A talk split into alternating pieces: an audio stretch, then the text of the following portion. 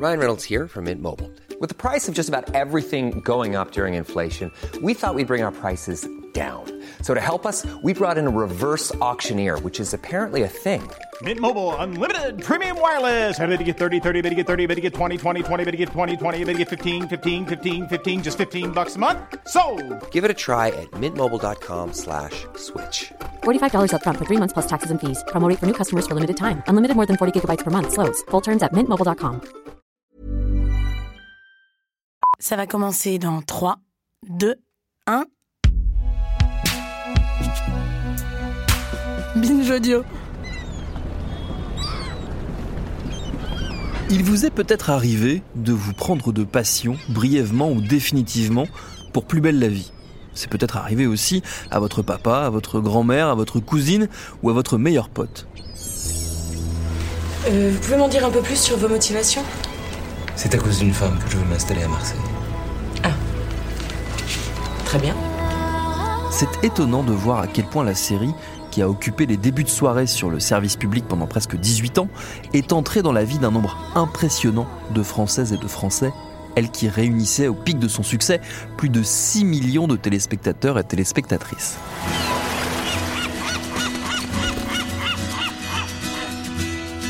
Mais tous les succès, aussi grands et longs soient-ils, finissent par s'étioler. La série, en perte de popularité, s'est arrêtée en novembre 2022. Histoire classique de la télévision.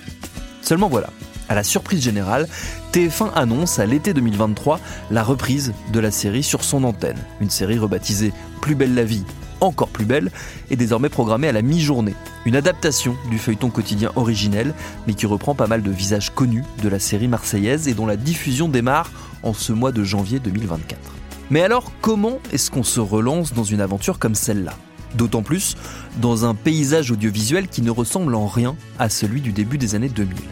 J'ai eu la chance d'aller sur le tournage de cette nouvelle version de Plus belle la vie à Marseille et de poser la question directement aux principaux intéressés. Je suis Thomas Rozek et vous écoutez Programme B. Vous savez ce qu'on dit? L'enfer est pavé de bonnes intentions. Nicolas, il l'a fait par amour. L'amour n'excuse pas tout. Si. L'amour excuse tout. Ouais, enfin, s'il y a des petits bruits, c'est pas mal aussi. Hein. On la ça ici, s'il vous plaît. On y retourne. Allez, moteur. Et histoire de comprendre la trajectoire inédite de cette série, j'ai posé la question à celles et ceux qui ont gentiment accepté de me répondre des raisons qui expliquent selon eux la popularité très particulière de Plus belle la vie. Action La série, elle est populaire parce qu'elle est proche des gens. Claire de la Rochefoucauld, réalisatrice. Parce qu'on parle d'eux, en fait. Donc je pense qu'il y a plusieurs choses. D'abord, on est une série très transgénérationnelle. Et ça, ça va continuer. Donc euh, on a des comédiens de de 2-3 ans aussi. Bon, ils viennent pas tourner souvent, mais ils sont là quand même, euh, jusqu'à euh, plus de 70 ans. On parle de la vie des gens, on parle de leurs euh, problématiques quotidiennes. Euh, et ça, de ce côté-là, l'édito n'a pas changé. C'est-à-dire que euh, c'est une série qui, je pense, va rester euh, très proche des gens. Je pense que c'est ça qui amène le côté populaire. C'est-à-dire que euh, les gens se voient, c'est- ils se voient en, en plus beau et même en encore plus beau maintenant. Ça manquait de sourire encore Non Bah t'as dû sourire quand la caméra était pas sur toi. Bah quand tu vois la caméra, la caméra te voit. Ce format-là, il n'y en avait pas vraiment en France. hein. Clémentine Planchon, productrice. Donc c'est un format très particulier qui s'intègre complètement dans la vie des gens. C'est-à-dire que c'est vraiment ce qui passe. On allume sa télé le soir. En plus c'était une heure voilà, d'Access Prime où les gens sont quand même euh, souvent la télé allumée. Ils dînent ou je ne sais quoi, ils sont en famille. Euh, Et donc tous les jours, il y a des gens qui sont dans leur salon avec eux. Donc ça devient une drogue un peu et ça devient une routine de vie qui fait que ben, ça devient un événement. Et puis ensuite, je pense que ça a traité beaucoup de sujets de société qui discuter euh, dans les chaumières. Donc ça, c'est euh, hyper important, je pense, de temps en temps, d'avoir euh, un programme très proche de soi et qui est dans la fiction. Parce qu'il y a pas mal de programmes de, de, de flux qui peuvent traiter de ce genre de, de questionnements ou de problématiques de société. Mais le fait que ça arrive en fiction, ça, c'était assez nouveau. Alors après, on va avoir un unitaire qui traite d'un sujet. Mm. Mais là, voilà, d'être avec les personnages de tous les jours euh, qui vont avoir des problématiques qu'on a tous peut-être dans notre vie, ça a participé à ce, je pense, ce sont ces deux éléments qui font que c'est devenu un tel événement. Quand on rentre dans Plus belle la vie, notre vie, elle change complètement, ça c'est évident, quoi. On devient un acteur populaire. Jérôme Bertin, comédien, alias Patrick Nebout dans la série. On vient un acteur tout court déjà. oui, c'est vrai. Stéphane Hénon, comédien, alias Jean-Paul Bauer dans la série. Oui, c'est vrai. Moi, avant, j'étais chaummeur, je suis Ouais. devenu acteur. Voilà, Donc ça, faut- c'est quand même il pas faut, mal. Il faut savoir quand même que notre métier, c'est de trouver du travail. Et une fois qu'on en a trouvé, ben on, est, on joue. Quoi. On est des, des acteurs, soi-dis- soi-disant des acteurs, mais des grands enfants surtout. Alors cette série, euh, moi je vis avec elle depuis décembre 2003. Mariam Amida, scénariste, directrice de collection de la série. Donc ça représente une grande partie de ma vie déjà. Euh, je suis entrée euh, comme scénariste euh, voilà, en décembre 2003 sur, les, voilà, le premier épisode. Je me souviens d'autant mieux qu'on ne savait pas encore ce qu'on devait vraiment écrire. hein. Ça nous a pris du temps de devenir des vrais feuilletonistes. Et puis c'est amusant parce qu'on a démarré dans une ambiance où euh, tout le monde disait que c'était n'importe quoi de faire une série quotidienne, que les gens ne regarderaient pas et que ça ne marcherait jamais. Bon, bah, c'est marrant 20 ans après d'avoir quatre séries quotidiennes euh, et de voir à quel point ça marche. Mais pour nous, au tout début, euh, de fait, on ne connaissait pas le format. On on connaissait le 26 minutes, mais on ne connaissait pas ce format de quotidienne. Et, mais très vite, bah, on s'est dit, c'est pas compliqué, il faut qu'on pense aux feuilletonistes du 19e. hein. Euh, Qu'est-ce qui est marrant C'est le cliff de fin de chapitres pour nous d'épisodes et d'avoir une multitude de personnages auxquels on s'attache avec euh, de la romance, du policier, enfin voilà.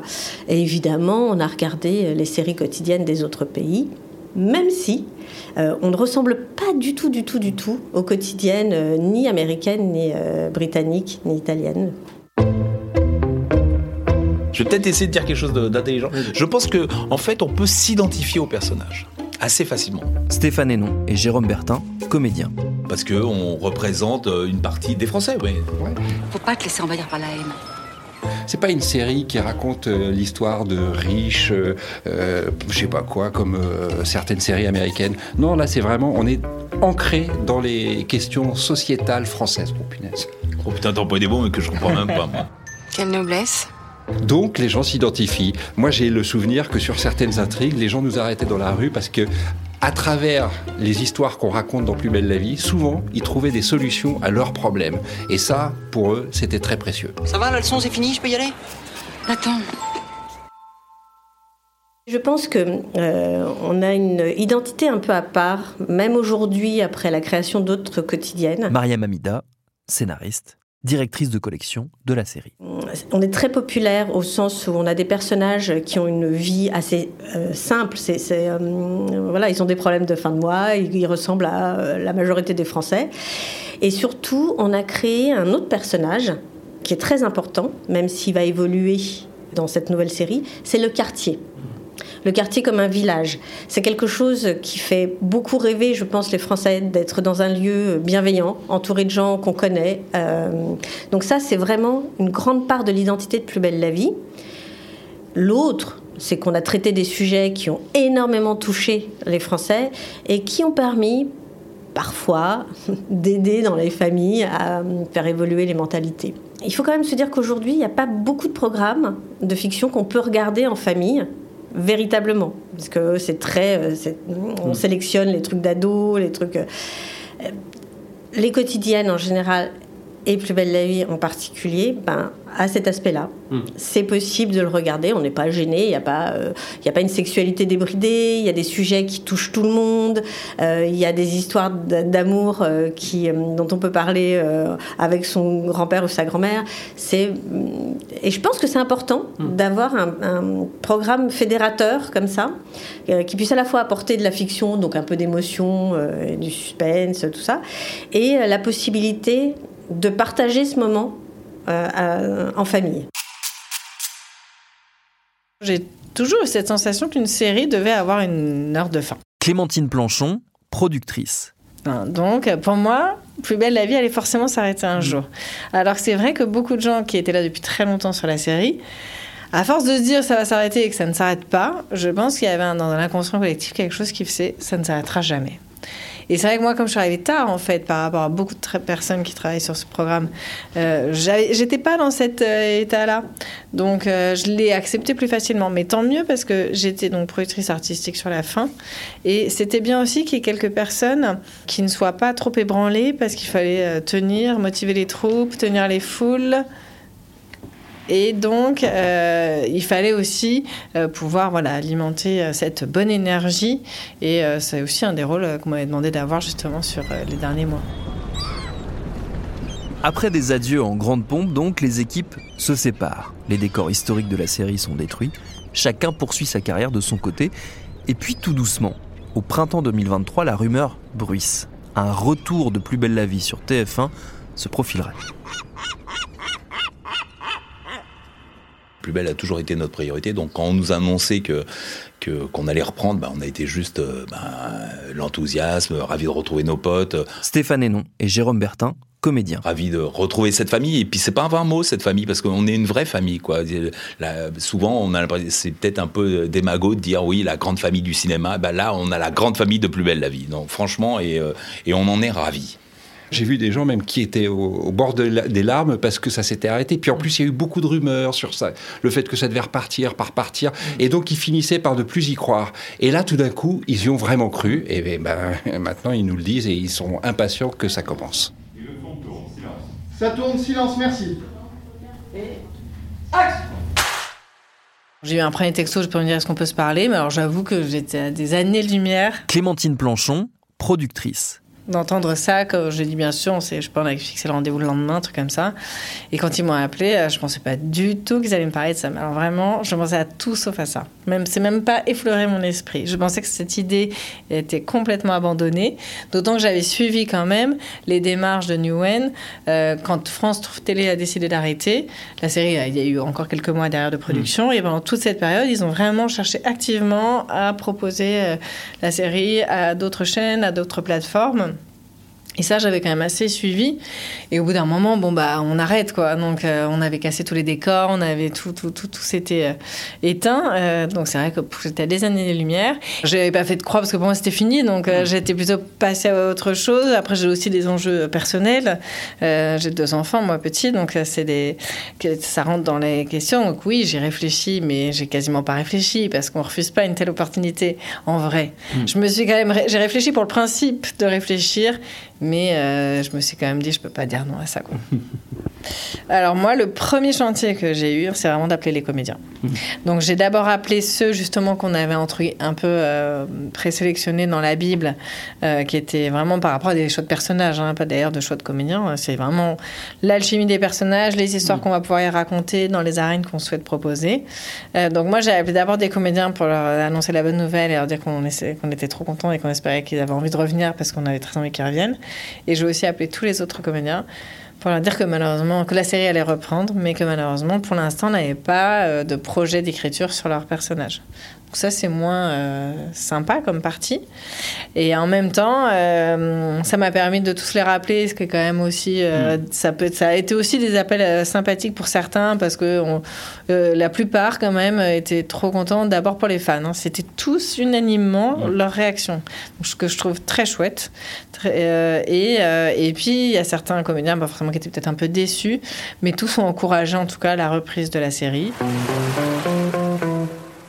Moi j'étais en train de terminer un tournage, c'était le dernier jour, je disais au revoir à tout le monde et je reçois un coup de fil de Stéphane Hénon et Jérôme Bertin, comédiens. de Vincent Mellet, qui est le producteur, du un des, producteurs de, de Plus Belle. Et, euh, et je bon, je pouvais pas répondre, donc je le rappelle dans la voiture. Et là, il me dit, euh, Steph, euh, écoute, ça te dit de repartir sur Plus Belle si on repart sur TF1 Je fais, bah écoute, ok, allez, Branco, on y retourne.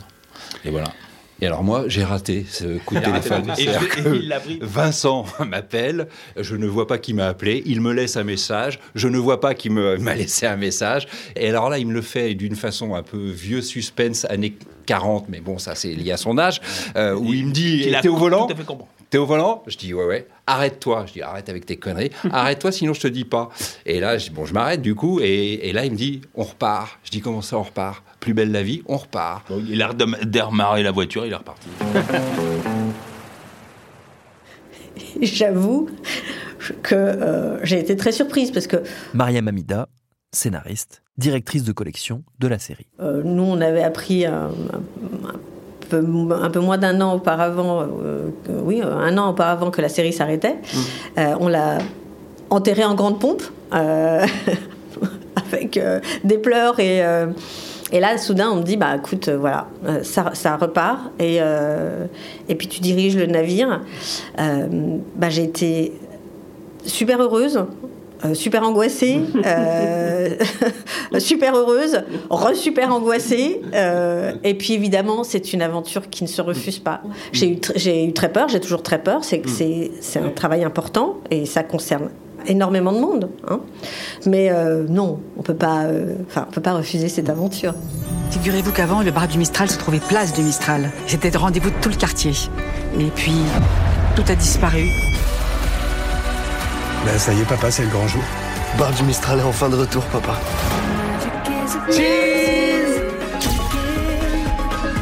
Je peux pas décemment rater l'inauguration du bar de mon mari. Faut qu'on trouve une solution. On n'a plus qu'une heure pour se faire belle. On a terminé cette histoire, une euh, du moins il y, a, il y a un an, on avait terminé cette histoire et ce qui était beau, c'était de terminer tous ensemble. Stéphane Hénon et Jérôme Bertin, comédiens. Parce que souvent tu finis une histoire comme ça, un film, tu, la, tu la termines seul. Et là, une grande série comme ça, euh, 18 ans, on la termine tous ensemble. C'était magique. Émotionnellement, c'était, ça a été juste magique pour tout le monde. On a vécu des choses juste incroyables. Pendant un mois, on pleurait tous, on riait, on, on pleurait tous. Et on repart, quoi. Et on y retourne. Alors, t'imagines pas les montagnes russes que c'était. euh, Absolument. Et je me souviens qu'on terminait, on était très très fiers de- d'avoir fait cette série. Et euh, donc on disait à jamais les premiers. Un peu comme l'OM qui a gagné la première et la seule Coupe d'Europe pour un club de foot. De... Mais ça, ça n'a rien à voir avec. euh, en tout cas, on disait à jamais les premiers. Et aujourd'hui, on peut dire encore plus à jamais les Eh premiers parce que jamais dans l'histoire de la télévision française, une série qui s'était arrêtée a été reprise aussi vite. Et on espère qu'on va durer aussi longtemps sur TF1 et même peut-être encore plus longtemps.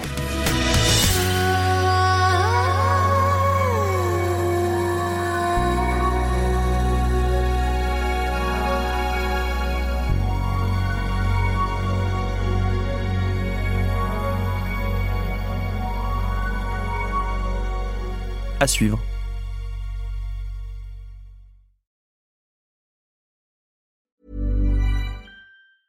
Selling a little or a lot?